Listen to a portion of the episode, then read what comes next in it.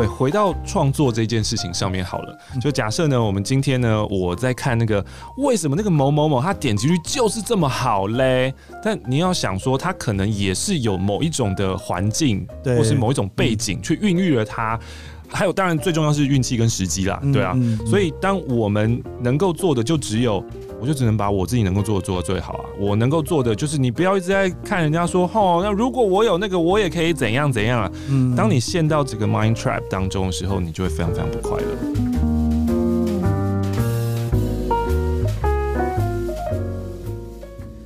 欢迎收听创作者说，我是 Kiss 研究生。我们今天邀请到的这位创作者呢？我记得前几天收到他的回应，说他觉得他自己没有在做创作，应该还是有吧？我自己是觉得有了，这个我觉得蛮有趣的，待会可以来聊一下这件事。我要聊的创作者呢是马克与玛丽的马克欧马克，很多人认识他的时候呢是在二零零四年到二零一七年，很长十几年的时间主持的青春点点点。我也是在那一个时候非常痛苦的在台大新闻所写论文的时候，第一次听到这个节目。那这个节目结束之后呢，在 Podcast 哦继续有做了他的马克信箱。除了 Podcast 之外呢，他也跟玛丽呢继续有共同主持了上班可以听的 YouTube 频道，现在有十万的订阅。那自己呢也经营了欧马克的 YouTube 频道，哦，他的频道里面呢记录了他自己跟他老婆的生活。现在 Podcast 还有一个频道叫做马克说书，你看。经营了那么多频道，跟我说他们有在做创作，我不知道是什么意思。我们来欢迎今天的来宾欧马克。嗨，大家好，研究生听众朋友们，大家好。Hi Keith，嗨，研究生。这样子还算是没在做创作，是不是？其实不好意思哦，就是因为访问人访问习惯了，我 我其实不太习惯就是被访问这一个角色，然后我对于人有太多太多的好奇，所以刚刚其实一进来我们已经聊了十几分钟 Keith 之前在做的事情这样子。好，只是我我们那个录音间时间有限，我刚刚听到你说之前在新研所的时候，对。然后那个时候你是几年入进去的？二零零四啊。哦，好，那你还是大我一些，应该同年吧，应该差不多吧。因为后来那个时候，说明啊，对，好像我们同年，因为我先去当兵了。我那一年的新研所就是在。当兵前，然后大四的时候我去考一下，OK OK，然后那一年的题目，我现在还记得，我选考是政治学，然后出了一个非常非常冷门的题目，他考了福库亚马历史的终结，我完全你怎么会记得这种事情？对，因为其实那个时候我就是看我的大学同学们都在准备，他们要么就出国，要么就要念研究所或是考公职，可是我就是一个。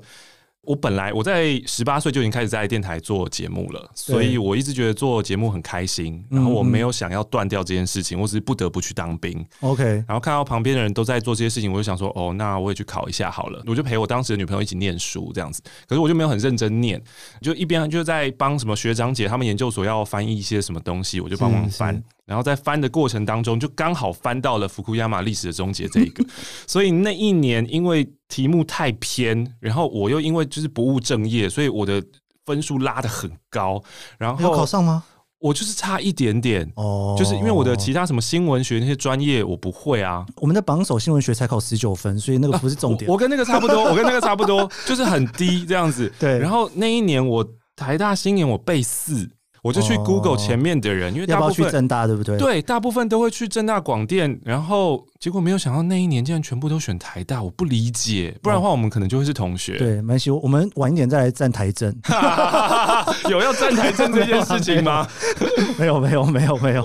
你刚刚讲到那个，其实已经可以开始站了。你刚刚已经是在点燃那个 那个火药的过程。哦，你说正大传院跟台大新研是不是？对对对，背试那个大家都会去，应该会上。这个已经非常火药味。会吗？火药味十足，火药味十足。谁跟你讲台大人都要去正大？好了，我们停止站台政，否则我们会要站 一整个很小众的一个听众群。大家说哦，好啊，你们自己找自己的啊。对对对，你们去站你们的，没有要跟你们聊这个。嗯、对，这跟后来我在交大的时候在站青椒其实没什么两样，一定要站。嗯、对，所以其实你那个时候开始在做电台的时候。你是真的就是这样子很认真做，电台做了十几年呢？哎，对啊，对对对啊，就是我高中的时候，我们那时候还是联考嘛，对，在联考之前的时候就去参加选秀，所以我还不知道我会上哪一个学校，嗯，对，然后就去选秀，就很幸运的被选中了啦。你如果那个时候真的有机会当我同学，我可能会吓到，因为那个时候我以为你大概是四五十岁的人哦。你说听的时候，对啊，哦对，因为我在广播前期我都是不曝光的，对，我希望可以保留大家对声音的想象。对对对，所以后来曝光的时候，应该很多人都很讶异。有吗？应该有吧。对，然后我也很喜欢在广播节目上面骗大家说我是个三十八岁的人，就是那个时候我可能二十岁出岁，okay, okay. 对，然后我就说我是三十八岁的人，然后我会说我就是一个很胖很胖的胖子，呃，我戴的眼镜眼镜都油油的，可是其实以前。我都是不戴眼镜的，我是到现在真的已经过了三十八岁，开始觉得 眼睛很重要，所以才开始真正变成我以前预言的那个人，很恐怖啊！你说小时候在幻想未来的人，然后到了真正到了那个时候，发现小时候只是恶趣味，只是觉得我就是要骗你，我明明不是这个样子，然后我要讲一个那个样子，就没有想长大以后哦，真的变成这样子。没有啦，你没有变胖子，我觉得非常 OK 了。你长那么高，如果还可以。啊，这也很难讲。对啊，还是有可能啊。那你怎么不为了你小时候的预言努力一下？哎、欸，我觉得变胖这件事不用努力，哎，就小时候我是 不用努力，不用努力，真的。小时候我真的是太瘦，然后有一种人的体型就是过瘦嘛，然后好像就是他身体没有办法好好吸收，要么就是肠胃不好，或者是其他的问题。结果我就想说，长大了以后是不是因为你看一些 NBA 球星，他们刚进 NBA 的时候可能十八九岁，都超瘦的，然后过了十几年以后，哇，每个人变坦克一样。这个是一个人类的自然增长过程。嗯嗯，我现在在我身上也体会到，只是我我没有去重训，所以那些不会变成肌肉，它就会变成脂肪堆积着。没关系，我们一起来面对这个时代的，不是时代，年纪的残酷，必经的必经的过程。对，你主持了。这么这么久的广播节目，然后广播节目收了之后，你才开始下定决心要做创作，呃，算是这种感觉吗？因为你广播应该算是比较主持人被动的角色比较多，对不对？其实应该说，广播节目非常的自由，就是你在飞碟做广播节目，因为那个时候我是 nobody 嘛，所以没有人知道我，然后他就等于是放一个时段，然后让你自己去做，没有人管我，没有人管你，没有制作人，没有制作人，我要干嘛就干嘛。所以基本上，我觉得可以到这种程度啊，对，真的是也会有出包的时候嘛，就是说错话的时候啊，做错事情的时候啊，那个时候才会被主管关切一下，说，哎，这个对，然后就好好忏悔一下，然后之后又继续我行我素。可是，可是，可是，你的节目本身。跟网络上面的连接一开始没有那么强吧？完全没有。对啊，不是都要写明信片吗？以前。对对对对对对，信片如雪片般飞来这样子。所以他们就读了之后说：“哎、欸，这个是差评，你检讨一下。”这样，明信片里面，明信片里面哦，其实那个信件如雪片般飞来也是完全是假的，在那个年代当中，根本就烦哦，根本就没有人在写信了啦。那时候很夸张，我们开了马克信箱这个单元，然后一个小时的节目当中，我们曾经用一封还两封信撑完一个小时。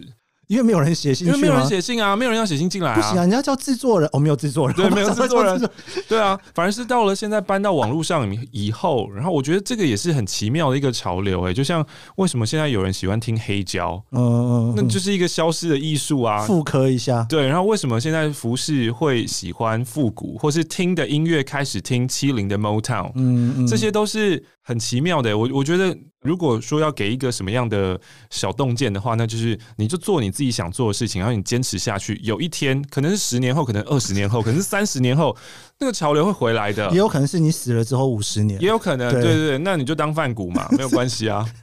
没有，我觉得黑胶，黑胶在这个年代哦，是有钱人的象征。嗯嗯嗯，对，因为要在家里面能放那么大的机器，表示你们家应该蛮大的。对，对，对不对？对对对。那写明信片是什么样的复古？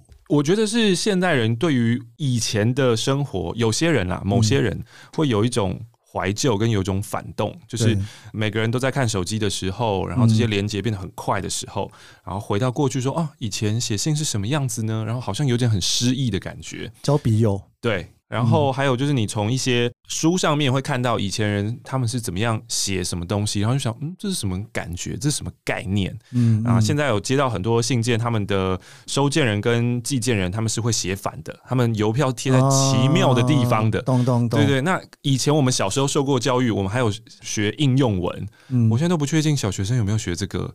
就要不要 要不要教你怎么样贴邮票，怎么样写横式信封怎么写，直式信封怎么写，国外信封怎么写，对吧？就是这些东西会有一个奇妙的感觉，它变成一种尝鲜。嗯嗯，对。以前写信是日常，但现在这个东西已经即将要消失掉。然后对现代人来说，哎，我没有做过这件事情，好像很有趣哦。我来做一下。所以你反而是开始做自己的马克信箱之后，才真的从雪片般飞来吗？还是还是没有飞来？有有有有，有飞来了，就是那个信件在我家大概有三四箱，超 真的假的？真的真的有三四箱，回不完，完全回不完。所以以前是一两封信要撑一集节目，现在就是一箱撑一集这样子。现在没有，就是我的回信还是希望每个寄来的人我都可以好好的念出。对，所以就会花比较多的时间，因为有些人又呃，因为自己的生命经历，我经历了某些事情，每个人都觉得自己是宇宙中心嘛。对，所以我就觉得我经历这些事情，我觉得很重要，我要洋洋洒洒写出来。是，那就会花比较多的时间念，所以一集节目可能至多也回不到二三十封信吧。OK，对啊，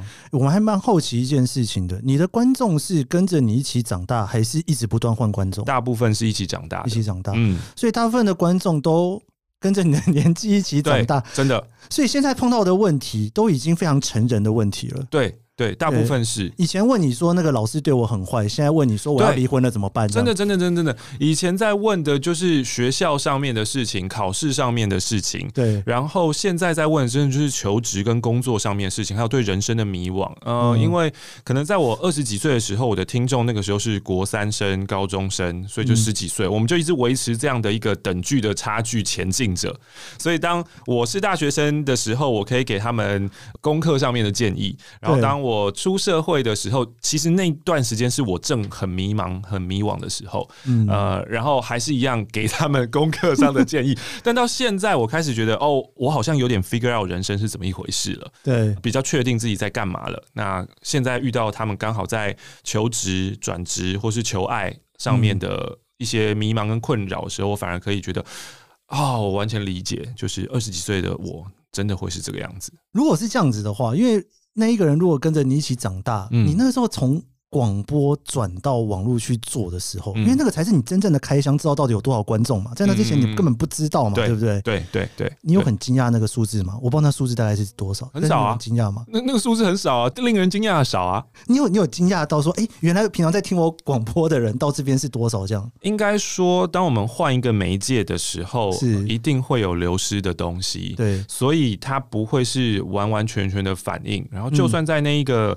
那时候转的时候是二零一七年嘛，节目停掉的时候，那个时候大家还是蛮愿意去按那个订阅钮的时候。OK，我记得从一开始的 YouTube 频道，也许就是好像两千人还四千人，那是原本的。就我从 YouTube 一开始我就成立一个频道了，然后我就一直想着说啊，因为我每天在做广播，其实有时候真的有一些 highlight moment，就那一天我特别强，我接到了。特别强的听众实在是太好笑了，我就想要把它剪下来，然后留在 YouTube 上面。那个时候还没有任何盈利或干嘛，我完全只是为了想要保存自己的节目这样子。可是因为太懒了，所以都没有做。就是开了一个频道，可能一年只会上传个。一两支、一两集这样子，很少很少。然后到了真的要结束节目了之后，开始要做频道，所以就会在呼吁说：“来哦，来订哦，来订马克信箱哦。”那个时候频道还叫 Mark Orange。OK，来哦，来订哦。那最后呢，节目真的结束了，订阅也才不过。五六千，很多了啦！没有没有没有，五六千是跟着你十年的人呢、欸。就哦，如果这样算的话，哦，不能不知足，对不对？不是不是不不不能想着就是这群人，不能想着就是那些头部 YouTuber 这样子。应该这样讲，因为。因为你在做广播的时候，你不知道到底有多少人在听啊，你是完全不知道的嘛，对不对？所以你可能幻想着全台湾两千三百万人，可能有两千万人在听。我觉得当初非常可惜的是，青春点点点只有台北，它没有联播。就是如果当时，譬如说像呃同时段的中广豆子，它 Midnight You and Me，它就是全台联播的。对，我觉得如果那个时候青春点点点有联播的话。我觉得我可以做更好的，我觉得会有更多听众，不会像现在就是完全打不进中南部的。听众市场不是啦，因为中南部的学生的烦恼你不懂啦。哦，真的吗？真的吗？有不同的烦恼啊！哎、欸，我跟你讲，我前上个礼拜，我跟我朋友说，我这礼拜要那个访问欧马克，要跟他聊天，这样，他就跟我讲说啊，你们台北的东西我不知道啦。哦，他给我的第一句话就是这个。我说你怎么会？但是你还是知道？他说哦，没有，因为以前玛丽在福大很有名。我说那马克呢？他说没有，青春点点点真的只有你们台北人知道。嗯嗯，对啊，就是过不去那个区域嘛，所以现在在发展。YouTube 频道的时候，或者发展马克信箱这个品牌的时候，也是发现大部分的听众众就是集中在双北，嗯，他还是没有办法扩张到台中啊、台南啊、高雄啊，然后甚至更远的华人圈啊，新加坡，新加坡也超难打进去的，马来西亚还好一点。你的东西就是 天龙马克信箱，这个其实我在去年的时候有好好的反省一下，所以从今年开始，如果你有持续在听马克信箱的话，我不知道你有没有发现到啊，但是战地狱这一件事情一直在讲说天龙国怎样啊，你们哪里的穷乡僻壤什么什么这一种玩笑开始不开了，嗯嗯嗯，就希望可以就是让更多的人可以参与进来这样子。不过我是认真觉得。可能真的地域性会有点关的原因，是因为像我记得我小时候，我国中听那个黎明柔的台北我也是啊，对啊，对对，非常 DJ，对对对对，就是小孩子不能听，然后所有小孩子都爱听的，超爽 的一个节目，对。但他一开始就是台北才有嘛，所以你去跟一个外县市的人讲这件事情，大家就觉得哈，对对对。对对对。但是他真的到了外县市之后，我不知道大家用什么样的心情去听一个台北的节目，嗯嗯嗯，因为像你又是读信的嘛，嗯嗯，那可能就是你知道台北人会有一些共通的烦恼，台北的学生或许。到了，对对，Keith，你是不是也是台北人？我是台北人，我是台北人。那我觉得两个台北人，我觉得应该要终止这个话题。为了创作者广大的听众朋友们，然后现在越来越多就是高雄人，能不能怎样怎样怎样啊？台北人要开始聊起我们啊，两个不懂我们的人要开始聊我们啊，对不对？不对，没有，我的概念是说，其实我自己哦会有这种感觉，我自己会有一种，就是有的时候我特别喜欢跟不是台北人聊天，OK，然后他们骂我天龙人，我就说，没事，你们尽量讲，就是我我无所谓，嗯嗯，你就会很好奇啊，就像他们好奇我们一样啊，对啊，好啊，停止这个话题，我们决定 停止这个话题，因为其实我在小时候我就是非常非常喜欢听广播嘛，所以。第一志愿就是正大广电，不好意思，还是要站一下台政。第一志愿就是正大广电，然后那个时代的正大广电分数超级高，嗯，就是它只仅次于台大的法律、国企跟也许哦，可能比政治还要高这样子。Okay. 所以以我当时的成绩，我是绝对进不去的。那那个年代是推甄刚开始的时候，所以小聪明，我就想，嗯，没有人在准备推甄，我就靠推甄进去吧，这样子。嗯，好，所以我在推甄的时候。呃，面试的广电系教授真的问了我一个问题，然后对于十八岁我我是回答不出来的。嗯，那个问题其实他就在讲城乡差距。OK，对。然后因为我在自我介绍的过程当中，我有讲说，其实我从小在这边长大，所以我觉得我吸收到很多很多资讯，然后我觉得我什么都可以聊这样子。然后他丢出的那个，我当然后面才知道什么是资沟嘛，就是资讯那个落差的东西。呃，我这当下我是回答不出来的。我现在常常这个面试的场景会浮现在我脑海，我想说，哇，是不是教授是南部人，或者他可能 是已经学过这些资讯差距的理论以后，他所以他丢这个问题给我。咚咚咚。对啊，所以我觉得当我们在聊这些东西，的确是真的是有差别的啦，有差别，有差别。我印象很深刻，我在那时候在美国念书的时候，然后我那时候有有一个班，因为我在 UC Davis 在加州，嗯然后我们班。就是那时候在聊说，因为我教职工嘛，大一、大二的课，那大家就在做一些 project，然后你就看每个人的 project，要么 Facebook 的资料嘛，Google 的资料，我是整个超好奇，我说大家到底都在做什么？为什么都可以做这些东西？一问之下，全班同学每个人爸妈不是在 Facebook 上班，就是在 Google 上班，就在 Apple 上班，所以在那边念职工的人，基本上他们脑中浮现的东西就是，哎，这不是很理所当然的东西？对，因为他身边所有的朋友的爸妈都在这些公司上班。对对对对。但是在台湾，你可能是拼个半。半死台大的前几名才有办法去那边上班的，所以我我那时候我其实我反而是在那边当了一个穷外国学生，你就觉得说哇，真的是落差很大哎，就是很多他们非常理所当然的事情，对我们来讲就是一个你可能要拼到社会金字塔顶尖你才能做到的，就是社会学可能最后也在讲阶级复制这一件事情嘛，对啊。然后现在我有看到我的某些朋友，他们有已经有下一代了，然后这些朋友他们自己是创业主，所以他们会。自己聚集起来一个会议，然后这个会议是有些人是会计背景的，有些人是商学背景的，然后他们集合起来以后，他们在干嘛呢？他们会开一个会，然后告诉大家，我们这个礼拜我们看到些什么东西。是是，参与者是他们的下一代。嗯，那你会觉得说，哎，拜托一个九岁十岁的孩子，你听这些高大上的东西干嘛？他们说没有。你身为一个大人，你必须要讲你自己的东西，你的 project 或是你的理解，就算是对区块链或者 NFT 的东西，你要讲到让一个九岁的孩子听得懂。那你听到这边，你就想说，哇，如果我今天有小孩，他九岁干嘛？就是我自己的小孩，他在干嘛？然后或是现在我在配音圈当中，然后也有很多的配音员，他们就是他们的爸妈是谁呢？啊，就是配音员哦，对啊，这个很容易就是这样，就是那个环境一下就进去了，对，是很不一样的。然后你的上一代有没有意识的去培养你跟塑造你，那真的是差超级多的。但你不觉得这个世界有一个很微妙的地方，就是父母亲都觉得他的这一个阶级是很努力的，在他那一个年代做出来的，是，所以他想要传给给他的小孩，嗯，那小孩偏偏就不想要那个东西，呃、对，所以你有时候就觉得哇，有钱人的那种烦恼，你有时候会觉得说，听了觉得有点点刺耳，就是我拼了个半死，我才想要。才有办法拿到那个东西，但是他可能对他来讲很轻而易举，但是他根本不想要，所以我觉得还是很公平的啦。对，回到创作这件事情上面好了，就假设呢，我们今天呢，我在看那个为什么那个某某某他点击率就是这么好嘞？但你要想说，他可能也是有某一种的环境，或是某一种背景去孕育了他，还有当然最重要是运气跟时机啦，对啊。所以当我们能够做的就只有。我就只能把我自己能够做的做到最好啊，没错，啊，我没有那些环境，或是我没有那个爸妈，或是我没有那样的资源或是支援，嗯，那我能够做的就是你不要一直在看人家说，哦，那如果我有那个，我也可以怎样怎样啊。嗯，当你陷到这个 mind trap 当中的时候，你就会非常非常不快乐。真的耶，不过我觉得好像大家真的都会走过这一段哦，嗯，嗯，都会走过这一段，就是。应该怎么讲呢？反正有些人就天生住在罗马了，就问说：你们为什么每个人都要条条大路通罗马？嗯、就来这边干嘛？这样子，就是有种仇富心态吧。然后我们可以把那个富换成任何你想要的东西。对对。不过我觉得，你如果这样子十几年听了那么多人写给你的信，你大概也归纳得出来。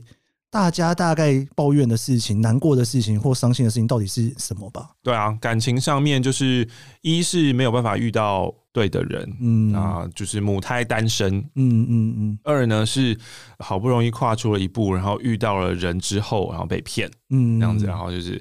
对，你要不说那个被骗有好几种层次，有一种被骗呢是真的，对方就是要骗你的，好，这是真的骗。另外有一种呢是，其实对方他也没有办法好好处理他的情绪跟感情，嗯嗯，然后你觉得你被辜负了，嗯，被辜负了那种不爽的感觉，嗯嗯，也是一种。所以感情上面大概是这样子。那再来是工作上面想要转职的。然后还有刚刚有提到那个，就是理想中的世界是应该是一个什么样子的，可是我却发现我跟这个世界格格不入。就理想中这个世界应该要有公平正义，主管应该要通明事理，然后可以带领我一步一步的向前。可是后来发现没有，主管就是狗屁倒灶啊，很偏心啊等等的，然后这些事情在职场上的屁事。现在真的收到的。学习方面的还有功课上面就少了，因为真的我现在缺少了那个中型当中的这左侧那边那个年龄区那个左侧那边，就是年轻的以前的青春点点点的听众。对啊，这边哦，不知道现在的年轻人可能也不听广播了吧？对啊，对不对？不听了，他们也不听了嘛。嗯、所以那一群人到底在哪里？这也是一个谜哈。嗯嗯，可能他们现在都在抖音跟 IG。抖音对对，然后最近。一直看到很多很多的报告，说什么 TikTok 就是未来，对，然后我就一直在想说，这到底是一个很厉害的行销，他在送这些资讯，还是 你问出这个问题，表示你年纪已经 年轻人没有在问这个问题，打开来用就是了。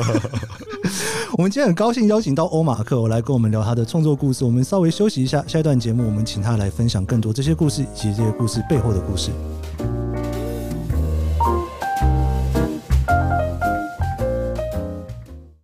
Hello，是 Keith 研究生。你现在在收听的是《创作者说》。每一集节目，我会邀请一位创作者来跟我们聊聊他的创作故事。我们邀请过畅销作家、导演、编剧，也邀请了创作歌手、布洛克、YouTuber、Podcaster 来一起讨论对于创作的想法。你可以在 Apple Podcast、Spotify 收听，也可以追踪研究生脸书专业。我会分享每一集节目录音后的心得。也可以留言告诉我你的想法。创作者说，每周四上线，欢迎你跟我一起探索这些故事背后的创作故事。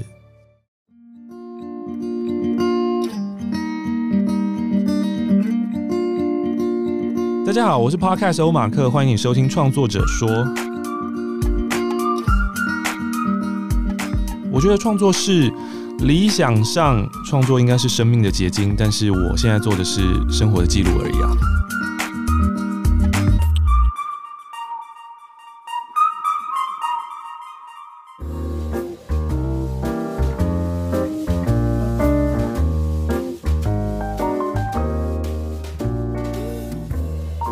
所以马克，你最近这几年啊，没有在做广播之后，我看着你 Podcast、YouTube 频道一个接着一个开，嗯你是在尝试吗？还是说你有一些你很想做的事情，以前没做的，现在想要来试试看的？应该要说，我从以前就一直想要把广播节目放到 YouTube 跟 Podcast 上面。OK，但是我的个性真的是太拖延，然后又太懒散了。嗯，所以等于是到了最近这几年。开始这些工具变得比较简单了，嗯嗯，然后我就觉得哦，都已经这么简单了，我就逼一下自己，然后去把它上架跟做出来。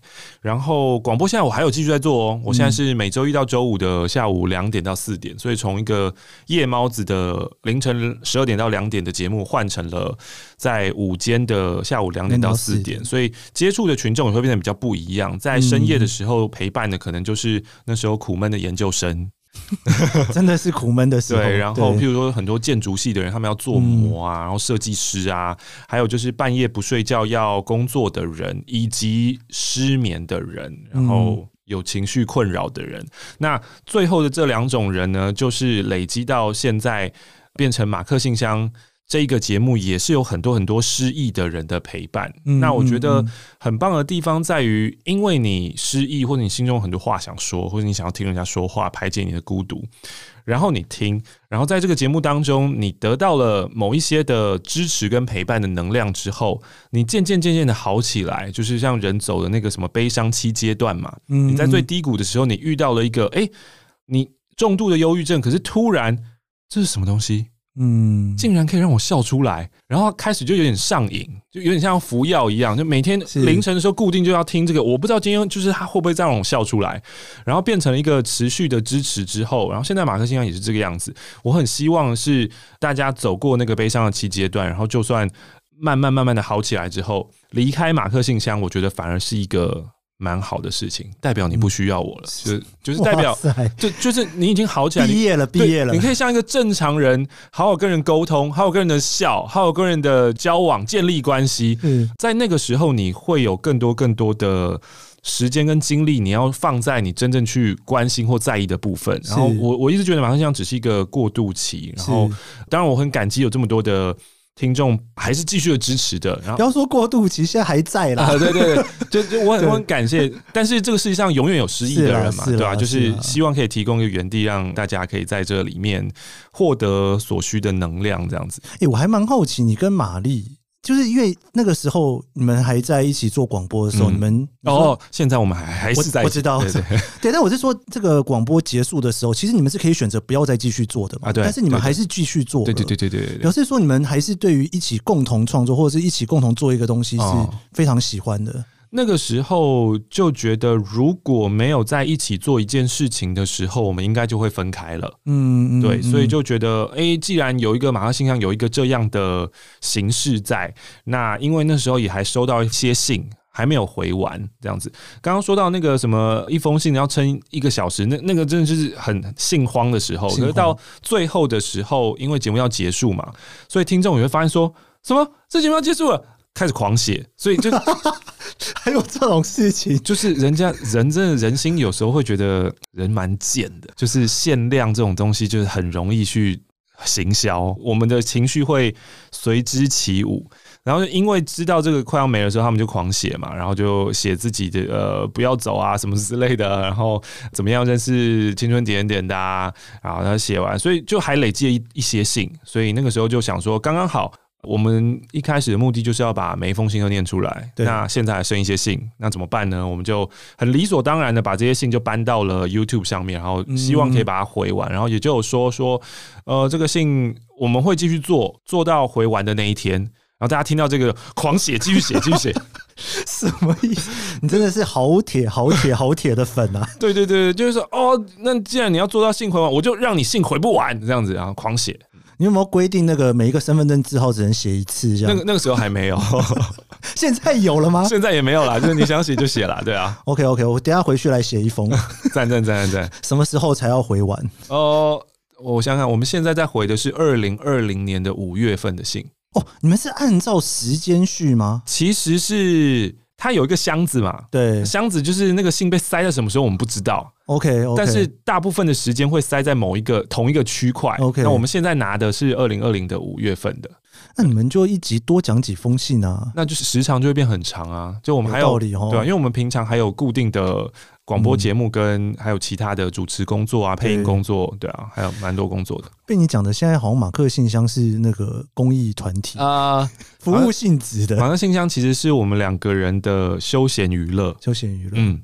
就在这个园地当中，我们可以很放肆的啊，说到放肆，我们还是有些自我审查啊，但是觉得会很开心，可以读到大家的故事。嗯嗯嗯。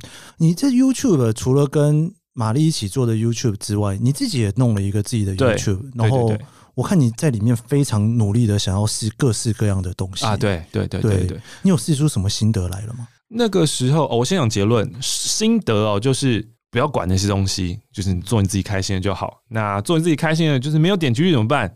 就没有啊，没有。你们这些有正职的人来做这个，就是可以有这种心态。对对对对对，我哦，对你说到一个很重要的重点了。你不要一开始就想要说我要全职去做 YouTuber，或是不要因为你经过了二零二零年的大多头，你就想说我要当个全职交易人，就是没这么简单啦。就是你先有一个固定的正职。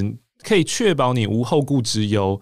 那欧马克这个频道，现在我把它的定位就只是记录我的生活而已。是是。那其实从一开始，进入年底要结束的时候。我正式成立欧马克的频道，是真的在结束的时候才成立的。可以感觉到的听众转换，可能也许比较实际吧。就是回复你上一段讲的那个，嗯，那个时候一开始马上就冲破一万订阅了。OK，对，就是有很多的听众觉得说马克失业啦，然后说马克现在要挑战当 YouTuber 啊，那我现在来支持他，我就先订阅这样。然后那个那个东西很烂，你现在看到的还有一些之前有更烂的东西已经被我藏起来了，藏起来了，做一些。短影片的，但你看这个也很奇怪。我那时候在做一些短影片的搞笑的东西，现在 YouTube 开始要做 Shorts，就是如果我那时候持续下去的话，你永远不会知道。所以你要追演算法的话，你会很疲惫，很疲惫，对，你会很累。所以在尝试的过程当中，就是我会发现到，嗯。还是算了，让自己开心一点好了。你会喜欢人家叫你 YouTuber 这样子的名字吗？我不 care 哎、欸，你不 care？对啊，什么、嗯？我知道有些人讨厌被称为网红，然后或是她是美女，讨厌被称为网美。但我一直觉得很奇怪，就是你是一个美女，所以叫你美有错吗？然后或是你是从网络上面被人家看到的美女，现在不是很流行简称吗？永和豆浆要叫永豆，那当然叫你王美，这是是没有任何问题。可是他们心里会有一点排斥，理解理解理解。对啊，但我自己个人是没差，你要叫我什么都可以，叫你什么都可以，要叫我什么都可以。因为 YouTube 上面，我看你最近也在说书嘛，嗯嗯嗯，对，说书应该算是前几年对某一段年份，可能二。二零一七一八那时候非常非常流行的 YouTube 的一种形式嘛，然后你现在你也在做这个，也放在 Podcast 上面嘛，嗯嗯，这个也是因为我我觉得。这个比较算是一种计划性的创作，嗯，说书算是计划性的创作了吧？跟生活记录不太一样。对，然后现在可是对我的说书啊，其实不像是像啾啾鞋，或是之前你看到的那些人，他们是整本读完以后，他会吸收资讯，然后分条列点的，然后让你好像可以看完了这八分钟，就好像读完一本书一样。对对，那啾啾鞋做真的很好，就有时候就是我已经先看完他的影片，然后我再去看原书，我就觉得说。这我看过啊，这我看过这个，我在想，哦，原来我先看过啾啾鞋的影片啦。我觉得他真的做的非常非常厉害。对，那我的说书常常只是看到了书中常常会有举例嘛，会有故事，所以是我看到这个故事觉得，哦，这个故事太酷了。嗯嗯，我其实是在讲那个故事。嗯嗯，所以我的说书一样是没有计划性的。OK，我有尝试过有计划性的，我有尝试过要写稿，这些都有做过，但。当我自己发现我自己了，当我为这个东西付出的心力越多，我对它的成品的期待也会越大。是，那当我花越多的时间在剪辑啊，在插一些呃，我自己觉得可能会对于观看者有帮助的梗图或者什么之类的，花了我很多时间，可是出来以后发现，嗯。跟我随便做差不多哎、欸，干嘛这样？那干嘛这样？然后那我就觉得，嗯，那我就随便做吧。对，所以现在反而变成后来又因为 Podcast 的崛起嘛，所以我就越来越发现说，哦，那如果既然要说书的话，我的主战场应该还是在靠我自己熟悉的声音广播，然后就在录音间当中，然后我自己讲一个书的故事，所以反而我在自己的欧马克 YouTube 频道的说书的更新就慢慢慢慢的停了，嗯、然后会把说书就移到了 Podcast 上面去。我觉得你刚刚聊那一段，我我觉得很有趣，因为我自己也是各种尝试过的人，嗯嗯、然后我发现我自己的发现啊，因为我一开始是写布洛格起家的嘛。那后来在做 YouTube 的时候，我觉得我自己是做的蛮痛苦的，嗯、我自己没有很喜欢，嗯、对，因为就觉得看着镜头讲，然后所有东西都要塞好，嗯、然后要简洁处理什么的。嗯、然后我在做 Podcast 的时候，我做过一阵子的单口，我现在也在尝试要再做另外一个单口，嗯、但是我就会发现，哎、欸。我的脑袋的思考好像没有办法像很多人说用说的比较快啊，很多人讲用说的比较快，嗯嗯但我我没有办法说，我得先写下来再说。OK，所以变成写还是比较快，因为我得先写下来再说。嗯，但是有一些人的大脑的确是不用写下来就可以直接说的，所以好像那种创作形式，每个人的大脑处理方法嘛，或手写方法还是很不一样哦。我觉得真的是，如果要称这个为创作的话，嗯，那这个对于我们的帮助就是最终。都是认识自己，嗯，就是你会认识到说，哦，原来我适合这个方式啊。那当然，我们在创作之前也会做一些功课嘛，因为看别人怎么做的。像啾啾鞋，他就是很认真的写稿，然后读稿，是对。那我有尝试过想要做那个样子，后来就发现。哦，不行，这是完全框限住我，啊，做不出来。对对对对对。然后，那如果真的很 free 的怎么样？你就会在这个光谱当中，完全的 free 跟完全的 scripted，在这之间找到自己的定位在哪里。那我最近的体悟是，当我们找到了我们自己在这一条光谱这个线段当中的定位之后，我们要试着去往反方向前进。反方向，对，怎么个反法？就是今天我发现了我自己不喜欢被稿子束缚住，嗯、我喜欢自由发挥、临场访问，那我就应该要多多去做写稿的事情。OK，对对对对对，你说把你的这件擅长的事情再让慢慢的扩大，对。对对，因为你不应该再往自己的天性去了啦。我如果在现在 Kids 其实很很辛苦，因为他累了很多很多的题目，他完全没有问到。没有啊，全问完啦。这有什么好担心的？对，就是我会太自由的，就是。没有办法受控，然后会去到某一个地方，这其实不是一个好事。然后这就是那一句话嘛，叫什么？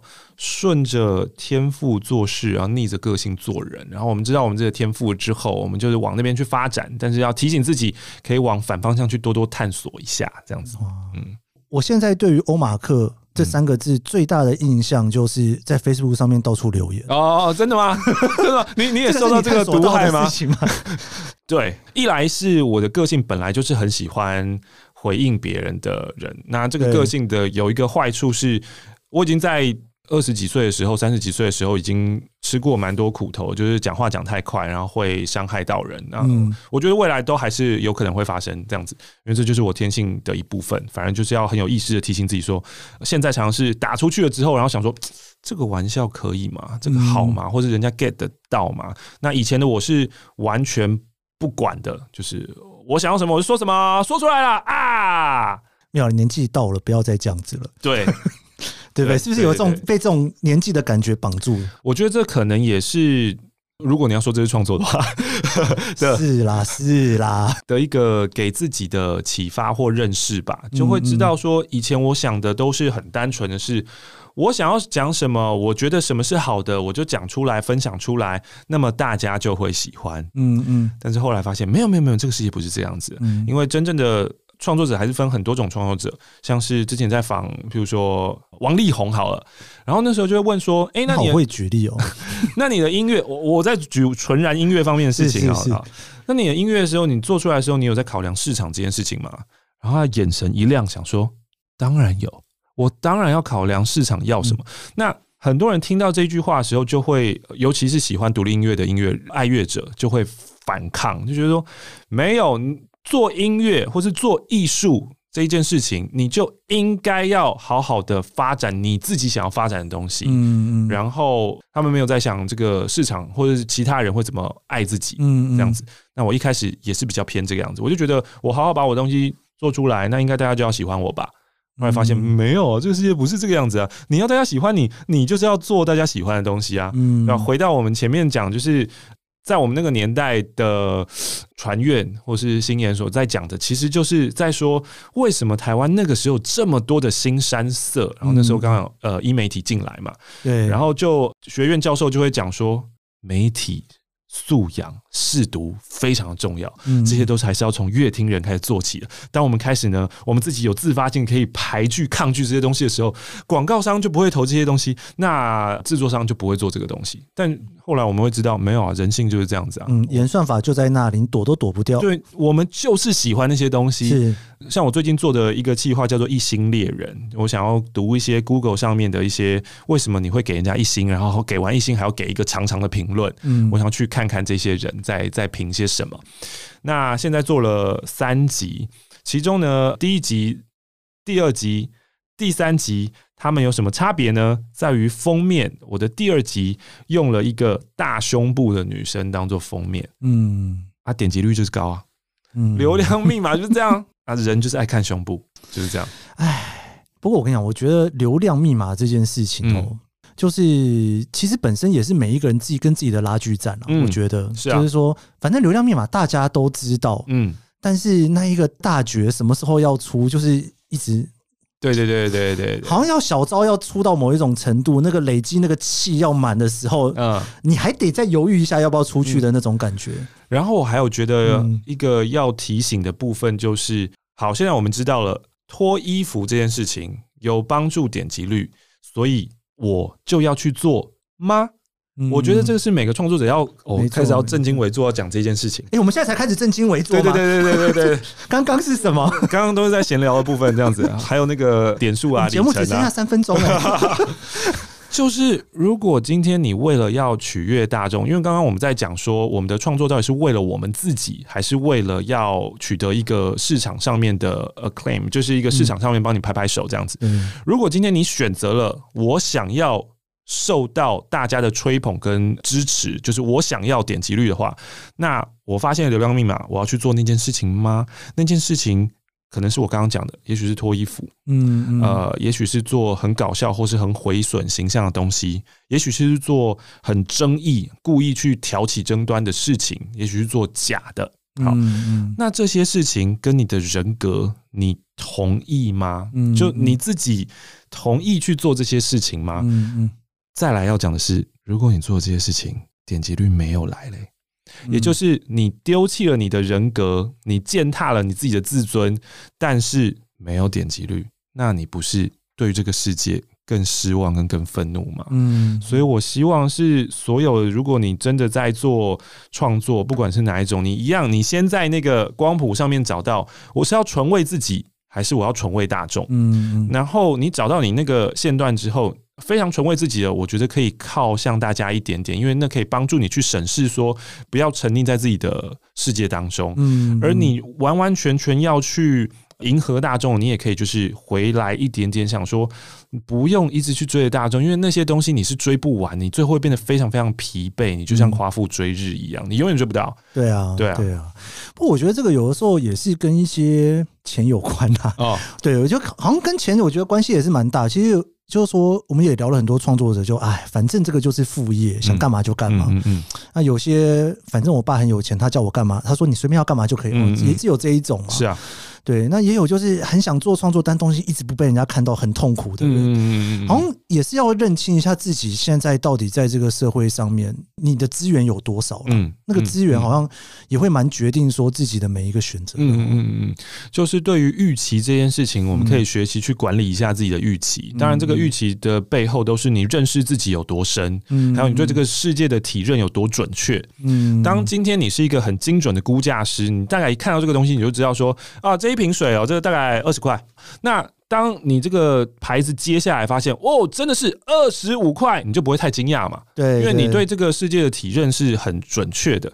所以，当你有这样的体认了之后，你对自己、对这个世界，你做出的东西，你大概就可以知道它会得到多少的点击。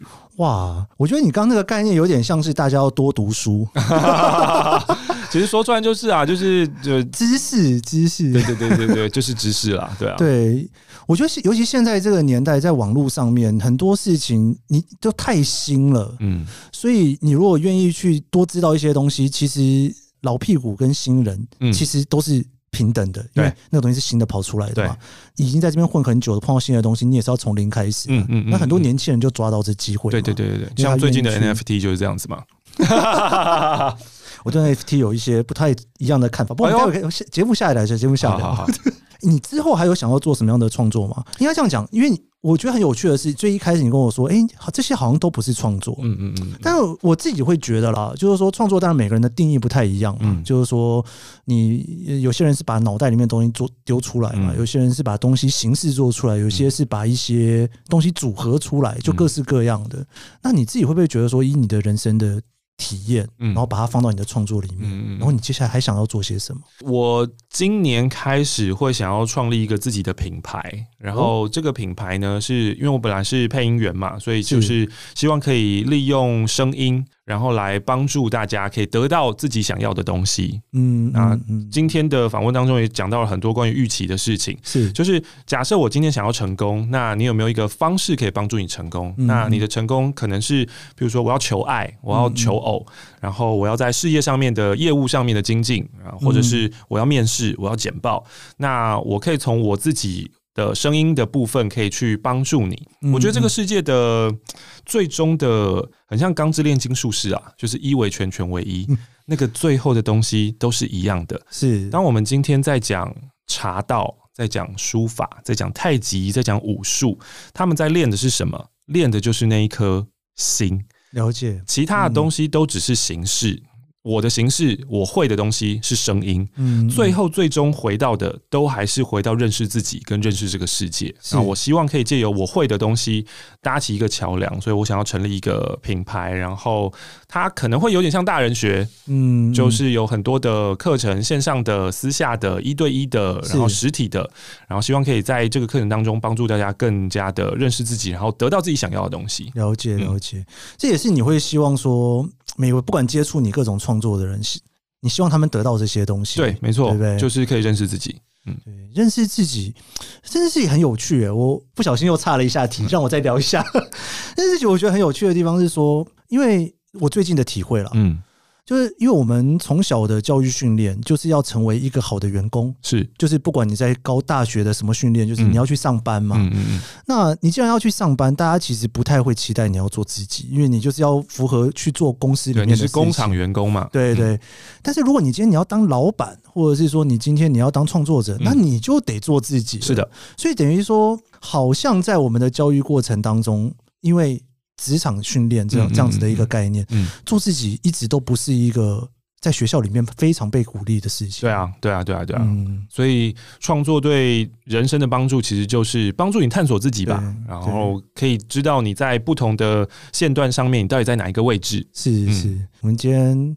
怎么说呢？好想再继续聊，但时间不够了，真的是时间不够了。我我我很少有感受到说那个每次那个广播人说时间不够了这句话到底是真的还是假？是真的，是真的，真的是真的。对，希望之后还有机会可以聊更多的东西。我们谢谢欧马克今天来我们，谢谢谢谢大家。对，以上就是这一集的创作者说，你可以在 Apple Podcast、Spotify 收听。如果喜欢这期节目，别忘了帮我在 Apple Podcast 留下五星好评，还有别忘了追踪研究生脸书专业，我会在上面分享更多关于这期节目的心得。我们下期节目见，拜拜。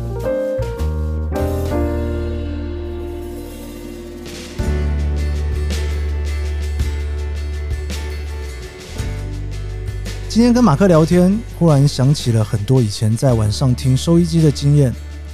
要说是经验，好像也怪怪的，就说是时光吧。那种感觉有一点点回忆不起来。有人说那是陪伴的感觉，有人说是种习惯。如果要用个词汇来说听广播，我可能会说那是某种新科技的体验吧。对，小时候听广播的感觉，可能跟现在很多小朋友看 YouTube 的感觉差不多。一种和世界连接的方式。听马克聊起从广播到 Podcast 这种创作形态的改变，给了我很多没思考过的面向。一样是声音的节目，但透过了不同的载体传播出来，从制作的方式到收听者的习惯都完全不一样了。以前要透过明信片来传递的讯息，现在只要在键盘前面打几个字，很快的就能传到主持人面前。就像马克说的，各种不同的形态一直在变，可能追不完。但回到最后，每位创作者所需要面对的，还是自己想要说出来的那些故事吧。谢谢你收听这一集的创作者说，我是 Kiss 研究生，我们下集节目见。